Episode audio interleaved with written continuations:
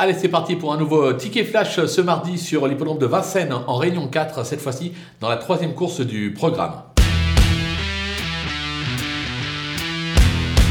Dans cette épreuve, on va tenter un 2 sur 4 avec euh, en premier lieu le numéro 5, euh, Isis euh, d'Airfray, cheval perfectible qui traverse plutôt une belle passe actuellement, courageux, lâche rien dans la phase finale. ce sera David Thomas qui lui sera associé. J'ai la sensation que ça peut le faire, mais il faudra toutefois battre le numéro 9, Imelda. Ce sera Eric Raffin, un cheval qui est aussi bon sous la selle qu'à l'attelé. J'ai la sensation que la course a été visée. Les deux devraient lutter activement pour la victoire, raison pour laquelle on va tenter un 2 sur 4 en croisant les doigts en espérant que derrière ce soit des grosses cotes à l'arrivée.